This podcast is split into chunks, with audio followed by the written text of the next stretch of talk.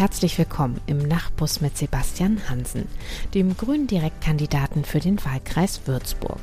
Heute fahren wir mit unserem Bus mal zum nächstgelegenen Bahnhof.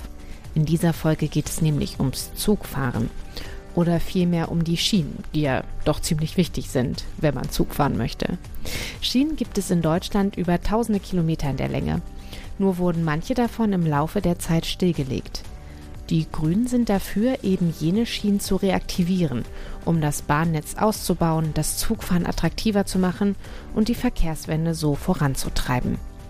Ich bin Sophia Michalzig und mit Sebastian habe ich mich darüber unterhalten, warum die Reaktivierung von Schienen so wichtig ist und welche Möglichkeiten es dafür in Unterfranken gibt. Viel Spaß beim Zuhören.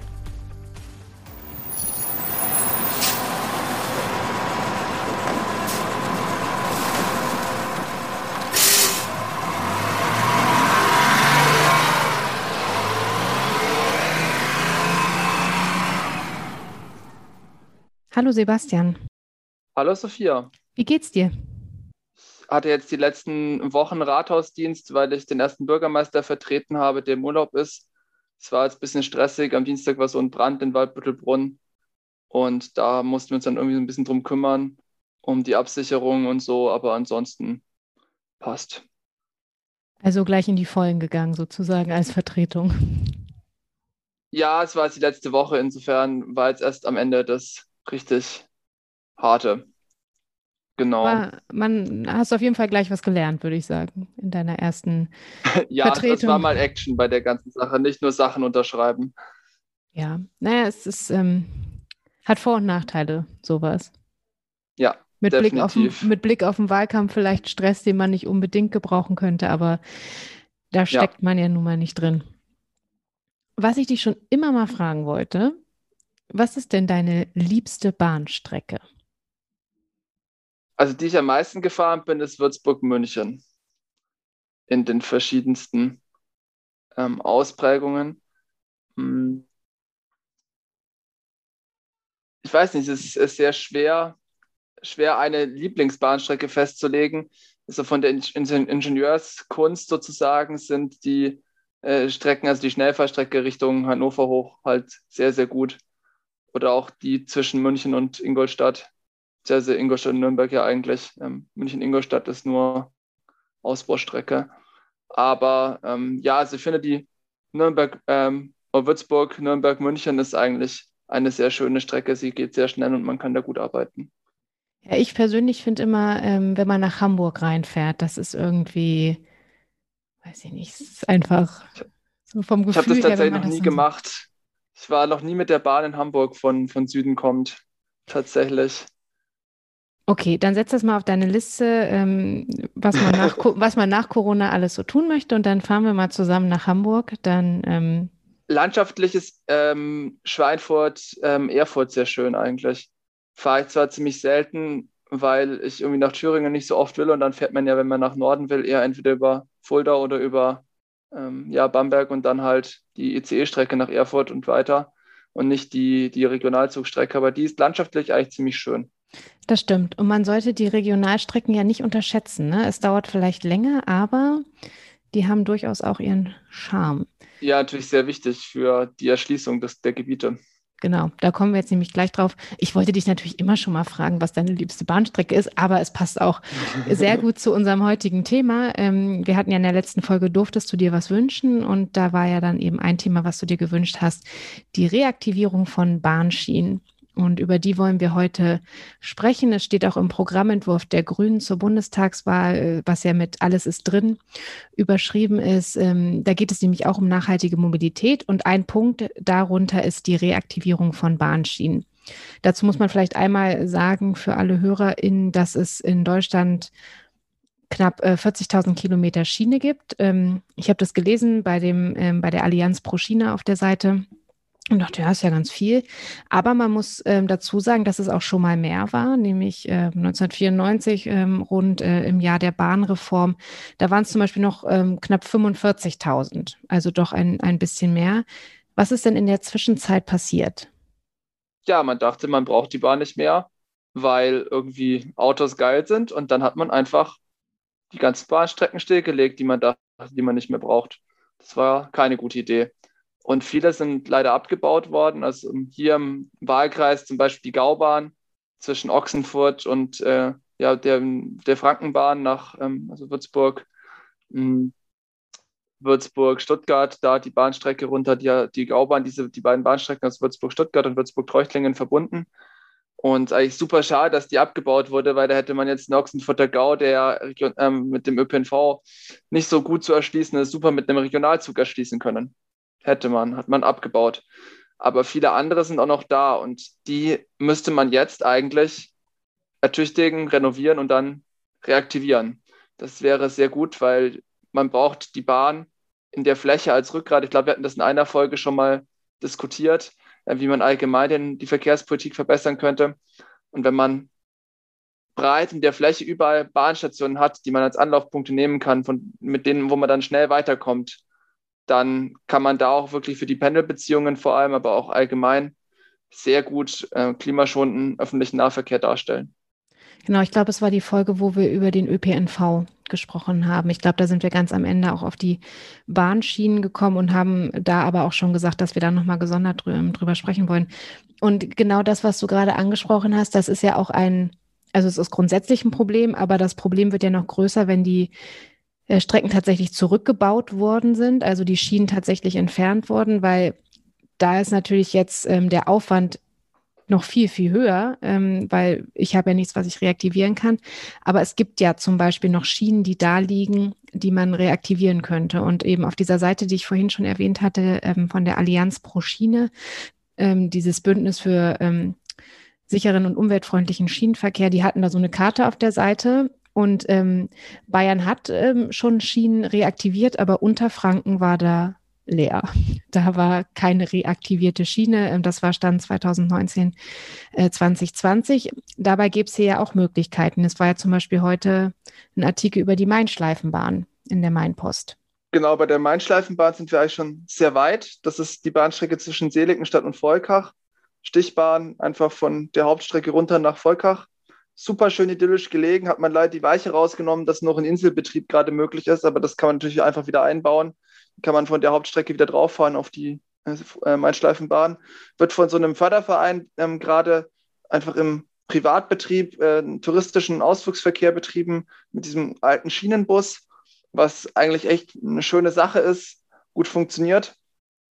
Und das ist man eigentlich relativ weit, bloß jetzt, wo man, wo es dann wirklich darum ginge, den Fahrplan zusammenzubauen, wo es dann wirklich darum ginge, den Zugverkehr zu bestellen. Also die Bayerische Eisenbahngesellschaft, die musste den Zugverkehr sozusagen bestellen und dann ähm, muss jemand gefunden werden in der Ausschreibung, der das fährt. Das ist aber normal nicht das große Problem. Aber wenn die Bayerische Eisenbahngesellschaft sich natürlich weigert, da was auszuschreiben, dann, ja, dann fährt da auch nichts. Und die machen jetzt wieder, ja, bremsen da jetzt wieder im Endeffekt und fordern noch besser angepasste Fahrpläne, obwohl eigentlich alles passt. Es ist eine absolut richtig gute Fahrgastprognose da. Die Fahrpläne funktionieren, sind zwar schon auf Kante genäht, aber es ist so gemacht, dass es in jedem Fall funktionieren würde. Und dass man da jetzt von Seiten der Staatsregierung, weil das ist ja im Endeffekt Bayerische Eisenbahngesellschaft, und da steht ja der Staatsregierung, wieder die Bremsklötze reinlegt, das äh, finde ich sehr, sehr, sehr unverständlich und passt überhaupt nicht zu diesem ja, Klimaschutzanspruch, den, mit dem Markus Söder sich immer umgibt, aber der halt anscheinend auch an dieser Stelle, wie es sich wieder zeigt, nicht unbedingt ernst gemeint ist.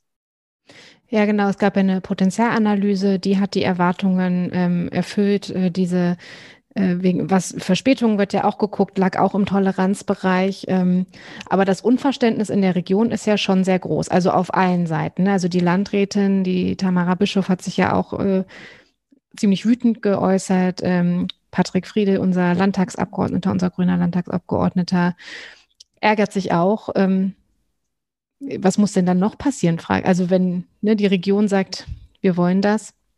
Am besten ein Regierungswechsel.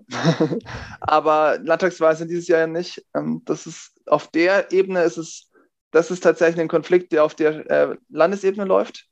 Bei vielen anderen Dingen ist es schon auch Bundesebene, die mit reinspielt, also in anderen Stadien der Reaktivierung. Ähm, das, du hast das mit dem Reaktivierungskriterium und der Potenzialanalyse angesprochen. Das ist was, das ist da jetzt stark übererfüllt. ähm, mit einer 1400er Fahrgastprognose. Das ist so die Grenze, die die Staatsregierung setzt, ist 1000. Das ist halt einfach ein sehr schlechtes Kriterium, finde ich. Da ist es viel zu hoch in Baden-Württemberg. Diese, diese Grenze viel niedriger und das funktioniert auch. Da werden auch Strecken reaktiviert, aber man hat auch eine grüne Landesregierung.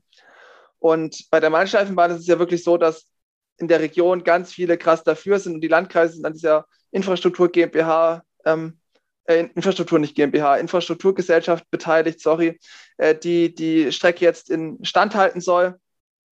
Und die ganzen ja, Landtagsabgeordneten sind dafür, die LandrätInnen sind dafür und trotzdem stockt es jetzt. Und dann gibt es noch andere Projekte, wie die Steigerwaldbahn, wo halt der Staatssekretär, der Landtagsabgeordnete auch ist in dem Stimmkreis, also Gerhard Eck, alles dafür tut, diese Bahnstrecke zu zerstören, völlig mutwillig Bahninfrastruktur, die noch vorhanden ist, kaputt zu machen. Und das zeigt halt, wie die CSU eigentlich wirklich drauf ist, an vielen Stellen immer noch. Und bei der Steigerwaldbahn ist natürlich die Strecke in einem schlechteren Zustand. Man müsste mehr Geld rein investieren. Aber die Steigerwaldbahn würde halt den ganzen Landkreis Schweinfurt und größere Teile des Landkreises Kitzingen mit erschließen. Und wenn man sie in Kitzingen wieder an die Hauptstrecke anbindet, dann könnte man sogar zwischen Kitzingen und Schweinfurt einfach hin und her fahren. Super chillig, ohne Umstieg mit der Bahn. Das wäre einfach perfekt. Aber gibt sehr viele, die das nicht wollen, aus ideologischen Gründen. Das ist auch was, was ich mich gefragt habe. Also zum Beispiel der Förderverein bei der Main-Schleifenbahn jetzt wiederum, die sich ja oder der sich dafür eingesetzt hatte, dass diese Schienen überhaupt erhalten bleiben, mussten sich ja am Anfang auch anhören und wahrscheinlich auch bis heute äh, von manchen ähm, ist alles äh, Spinnerei, was sie da vorhaben. Und ähm, auch wenn es um diese Potenzialanalyse geht, äh, so und so viele Fahrgäste muss es geben, ich meine, sowas kann sich ja auch über die Zeit entwickeln. Wenn die Leute merken, es ist eine super Alternative zum Auto, dann steigern sich die Fahrgastzahlen ja von ganz allein. Und selbst wenn sie am Anfang vielleicht drunter liegen, steigen sie mit der Zeit und ähm, übererfüllen quasi. Natürlich. Die Anforderungen. Wenn man öffentlichen Nahverkehr gut macht, mit guten Umstiegsbeziehungen, guten Zubringerbussen, Fahrradparkplätzen zum Beispiel, auch Park and Ride, was bei Autoschiene der Umstieg sehr gut ist, dann lohnt sich sowas eigentlich fast immer oder immer. Das Absurdeste finde ich übrigens die Werntalbahn. Das ist ja so eine Bahnstrecke, die äh, zwischen Weigolzhausen und Gemünden liegt, also durch das Werntal sozusagen das Main-Dreieck bei Würzburg abkürzt. Und zwischen Gemünden und Schweinfurt hätte man eine sehr kurze Fahrtstrecke für Personenzüge. Das ist elektrifiziert, wird für den Güterverkehr genutzt. Ja, die Bahnhöfe wurden halt aufgegeben und es ist auf, der, auf einer elektrifizierten Strecke, die wirklich mit Arnstein äh, da ein Mittelzentrum drin hätte, ein kleineres, äh, oder zum, ich weiß nicht, ob es Mittelzentrum oder Unterzentrum ist, aber jedenfalls eine, eine Stadt drin hätte, eine Kommune drin hätte, die relativ ja, ähm, zentral für dieses, dieses Gebiet dort ist und noch ein paar kleinere Bahnhöfe drin hätte, die wird einfach nicht genutzt, diese Bahnstrecke für Personenverkehr, obwohl sie elektrifiziert ist, ja. Und sowas ist halt völlig absurd, dass man das einfach nicht macht und da ähm, ja Strecken vorsieht und ähm, Kapazitäten reinsteckt und Geld reinsteckt. ist ja zum Beispiel auch so, für der Bund gibt für diese ganzen Regionalinfrastrukturbahnprojekte Regionalisierungsmittel pro Jahr an die Bundesländer. Dieses Jahr 1,4 Milliarden ungefähr. Und was halt die Staatsregierung macht, ist, dass sie den größten, Teil dieser Gelder in der Stammstrecke für die S-Bahn, der zweiten Stammstrecke in München vergräbt, weil man da halt ein schickes Prestigeprojekt hat, wo man irgendwelche lustigen Tunnel graben kann anstatt sich halt zu überlegen, dass man die Stammstrecke halt eigentlich gar nicht braucht, diese zweite, wenn man eine ordentliche Ringbahn machen würde, wo die Gleise übrigens auch schon liegen, größtenteils, und wo man nur Bahnhöfe bauen müsste. So wie in Berlin, so eine Ringbahn, die gibt es in München ja gar nicht bei der S-Bahn. Wenn man sowas bauen würde, bräuchte man auch keinen zweiten Tunnel durch, quer unter der Innenstadt durch. Und ähm, diese ganzen Sachen, da wird, ähm, so wird das in Prestige, Prestigeprojekte gesteckt, dieses Geld, und nicht in der Fläche investiert, wo es eigentlich hingehören würde. Und mein Ziel für nach der Bundestagswahl ist, dass diese Regionalisierungsmittel sehr stark erhöht werden, damit wir auch in Unterfranken natürlich davon profitieren, aber damit diese Regionalisierungsmittel dann eben auch vermehrt in diese kleineren Bahninfrastrukturprojekte auf dem Land fließen können. Es gibt ja auch in ganz Bayern noch viel mehr. Und dass das dann auch wirklich einen großen Beitrag zum Klimaschutz leistet. Genau, jetzt hast du zwei Punkte angesprochen und dann äh, ähm, zuerst den einen und zwar, da geht's also, was du jetzt auch meintest ähm, und worum es ja da auch hauptsächlich gehen soll, ist ja auch wirklich die Anbindung ähm, vom Land an die Stadt. Genau. Also ich meine, wir haben eine super ähm, Nord-Süd-Verbindung jetzt von Hamburg runter nach München, ähm, wo ja auch eine, eine gute Taktung ist. Aber es geht ja eben darum, Städtegemeinden wie Kitzing anzubinden, nochmal anders. Und ähm, ja. Genau, Kitzing ist ja auch an diese Nord-Süd-Strecke so ein bisschen angebunden, aber nach Schweinfurt oder den Landkreis Rhein hast du keine Bahnanbindung. Wenn man die Steigerwaldbahn bauen würde, dann könnte man nach Schweinfurt top fahren. Also ich verstehe auch nicht, wo das Problem wirklich liegt zumindest, ähm, also ich weiß schon, dass das Problem da liegt, dass die CSU sowas generell nicht möchte, weil wir brauchen ja mehr Autos äh, statt mehr Bahnen. Das ist so denen ihre Haltung. Und weil natürlich ein paar Anwohner das nicht wollen oder die Gemeinden das nicht wollen, weil sie die Grundstücke lieber irgendwie in teures Bauland umwandeln wollen. Aber das ist halt nicht der Sinn der Sache. Der Sinn der Sache ist, dass wir eine Klimapolitik machen, bei der wir das Pariser Klimaziel einhalten können. Und das heißt halt, dass weniger Auto gefahren werden muss. Und wenn wir den Leuten aber keine Alternativen zur Verfügung stellen zum Autofahren, dann werden die, und das haben die auch recht, dann werden die weiter Auto fahren. Wie sollen sie denn sonst fortbewegen? Und das heißt, wir müssen jetzt als Politik schauen, dass wir zügig solche Bahninfrastrukturprojekte zur Verfügung stellen. Und bevor man jetzt sich Riesenaufwand macht mit irgendwelchen Neubauprojekten, einfach die ganzen alten Schienen, die da rumliegen, die da sind, die teilweise auch echt in gutem Zustand sind, wie zum Beispiel äh, Werntalbahn oder auch die Bahn nach Fladungen, das ist auch so eine Museumsbahn oder eben die Bahn Steigerwald, äh, die, Steigerwaldbahn, die Mainschleifenbahn, die wirklich in gutem Zustand alle drei sind, möglichst schnell, möglichst zügig reaktivieren und bei denen im etwas schlechteren Zustand auch Geld reinstecken, dass das auch möglichst bald wieder geht. Müsste man dann Geld an, also ich meine, weil Geld kostet es, ne? Also ich meine, da braucht Klar, immer. Ja, Geld kostet man sich ja keine Illusion drüber machen. Ähm, müsste man dann Gelder anders verteilen? Geben dieses Jahr im Landkreis Würzburg 11 Millionen Euro für Straßenneu- und Ausbau aus. Und wenn man sich anguckt, wir wollen, also was ist wir? Ähm, die Bundesregierung möchte mehrere hundert Millionen Euro in die völlig unnötige B26N investieren. Ja, da ist es einfach so, schwuppdiwupp wird das Geld rausgehauen. Und das ist halt was, wo ich sage, das ähm, muss halt anders werden in den nächsten Jahren solche Projekte wie die B26N sind nicht mehr zeitgemäß, die müssen gestrichen werden. Und äh, das Geld, was da dann übrig bleibt durch die Streichung, das muss halt sehr klar in solche Eisenbahninfrastrukturprojekte gesteckt werden. Und das würde auch funktionieren. Das Geld ist ja eingeplant. Muss es nur für klimaschutzfreundliche Projekte ausgeben und halt nicht für ja, Straßen, die wir eigentlich nicht mehr brauchen oder es eigentlich nicht mehr brauchen, die wir definitiv nicht mehr brauchen.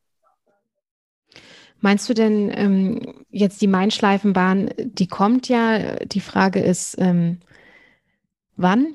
Also, aber prinzipiell ist das ja beschlossen. Ähm, die Steigerwaldbahn hingegen ist ja eigentlich abgesagt sozusagen, aber locker gelassen wird ja nicht. Also jetzt war ja zum Beispiel auch der Fraktionsvorsitzende der Grünen, war ja auch nochmal der Ludwig Hartmann war ja auch nochmal vor Ort, hat sich das angesehen und hat auch gesagt, ähm, zur Not muss man den Rechtsweg gehen. Also glaubst du, das Projekt ist gestorben oder Nein. bewegt sich da doch noch was? Nein, das Projekt wird, die, das ging ja darum, ob die Bahn abgerissen wird oder nicht. Wenn die Schienen wechseln, ist es vorbei, das ist klar. Dann ist, wird es sehr, sehr schwierig, das zurückzubringen. Aber es gibt jetzt den Antrag, die, da Museumsbetrieb drauf fahren zu lassen. Und wenn es diesen Antrag gibt, muss dem entsprochen werden. So sind die Gesetze. Und den Antrag gibt es, der Antrag ist gestellt, dem Antrag wird entsprochen werden. Das heißt, die Schienen bleiben liegen. Und solange die Schienen da liegen bleiben, bin ich mir sehr sicher, dass früher oder später diese Bahn reaktiviert wird. Da kann auch ein Gerhard Eck nichts mehr machen. Der ähm, hat da auch einfach keine Handhabe mehr, weil dieses drängende Klimaproblem so groß ist, dass wir zwingend solche Bahnstrecken brauchen. Und das wird auch ein Gerhard Eck verstehen müssen. Aber reicht es dann, wenn man sagt, wie bei der Main-Schleifenbahn, ähm, Startschuss für ähm, den Bahnverkehr ist 2025, 26, reicht das? Ich meine, wir haben 2021. Ich meine, eigentlich ja besser gestern als heute, oder? Wenn man sich wirklich Mühe geben würde und wenn man äh, das wirklich will und das Geld zur Verfügung stellt, bin ich mir sehr sicher, dass bis Ende des Jahrzehnts, wo wir dann auch beim Verkehr wirklich dann dahin kommen müssen, dass der Autoverkehr sich sehr stark reduziert, dass wir bis Ende des Jahrzehnts diese ganzen Bahnstrecken alle reaktiviert haben. Wenn man wirklich wollen würde, wenn man da genauso viele Ressourcen reinstecken würde, wie in den Straßenbau derzeit gesteckt werden. Und das würden wir hinkriegen, wenn man das macht. Es sind neun Jahre, die Strecken existieren. Das ist nur Streckensanierung. Man braucht kein Planfeststellungsverfahren. Man braucht keine äh, großartigen Umweltgenehmigungsverfahren. Äh, was ja bei Straßen tatsächlich ganz oft ist, wenn du die neu baust, hast du riesige Umwelteingriffe. Die Stra Schienen liegen hier. Das heißt, das musst du alles nicht machen. Und deswegen bin ich mir sehr sicher, bis Ende des Jahrzehnts müsste das eigentlich, wenn man will, alles machbar sein.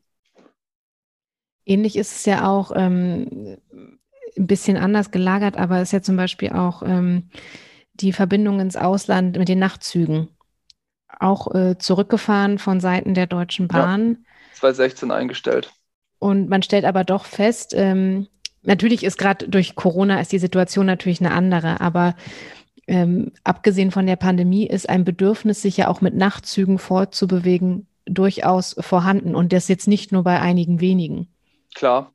Also ein europäisches Nachtzugnetz, wo man diese ganzen ja, Kurzstreckenflüge ersetzen kann, wäre echt Gold wert. Wo man preisgünstig von einer Stadt in die nächste kommt über Nacht und dann abends einsteigt, morgens aussteigt, viel unstressiger, als wenn man irgendwie zum Flughafen muss, da dann einchecken. Fliegen ist eh, finde ich, sehr stressig und unangenehm. Deswegen mache ich das sehr, sehr, sehr selten, auch seit vielen Jahren nicht mehr. Und ähm, ja, deswegen hoffe ich da sehr auf ein ordentliches europäisches Nachtzugnetz. Ähm, ist aber natürlich was, was durch eben diese Flächenreaktivierungen unterstützt werden muss. Und da muss man, denke ich, an beidem arbeiten. Die großen europäischen Magistralen gut ausbauen und auch in Deutschland nochmal Fernverkehr verbessern, aber gleichzeitig die Zubringerverkehre auf der Fläche halt, ja, auch genauso auf die Reihe bringen. Es bringt uns nichts, alle 100 Kilometer einen Fernzug halt zu haben und drumherum gar nichts. Das wird die äh, Verkehrswende nicht voranbringen.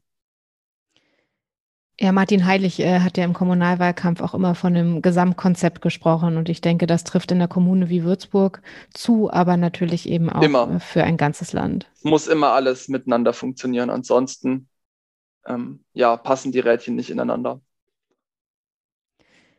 Ja, vielen Dank auf jeden Fall äh, für den Einblick in, in, dieses Thema. Äh, dein Themenwunsch für die nächste Folge?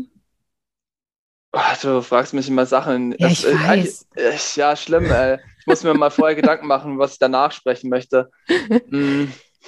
Das wäre die achte. Also du hast jetzt eben, ähm, wir hatten schon das Stichwort äh, B26N, da wollten wir nochmal drüber sprechen. Wir könnten mal über den Verfassungsschutz reden. Den Verfassungsschutz. Das ist interessant. Äh, da haben wir gerade noch einen Änderungsantrag laufen bei der Bundesdelegiertenkonferenz zum Wahlprogramm. Können wir mal über den Verfassungsschutz reden. Vielleicht sagst du noch mal kurz, wann die Bundesdelegiertenkonferenz 11. ist. bis 13. Juni. Genau, und da wird ja nämlich dann, äh, es gibt äh, Änderungsanträge von, von der Basis sozusagen und da wird ja dann über das endgültige Wahlprogramm entschieden. Aber das äh, Vorläufige würden wir, oder verlinke ich auch auf jeden Fall in den Show Notes, dann kann man das schon mal lesen. Aber genau, dann machen wir doch nächste Folge Verfassungsschutz. Bin ich sehr gespannt, was du da erzählen wirst. Dann äh, danke dir. Gerne. Und äh, bis zum nächsten Mal. Bis zum nächsten Mal.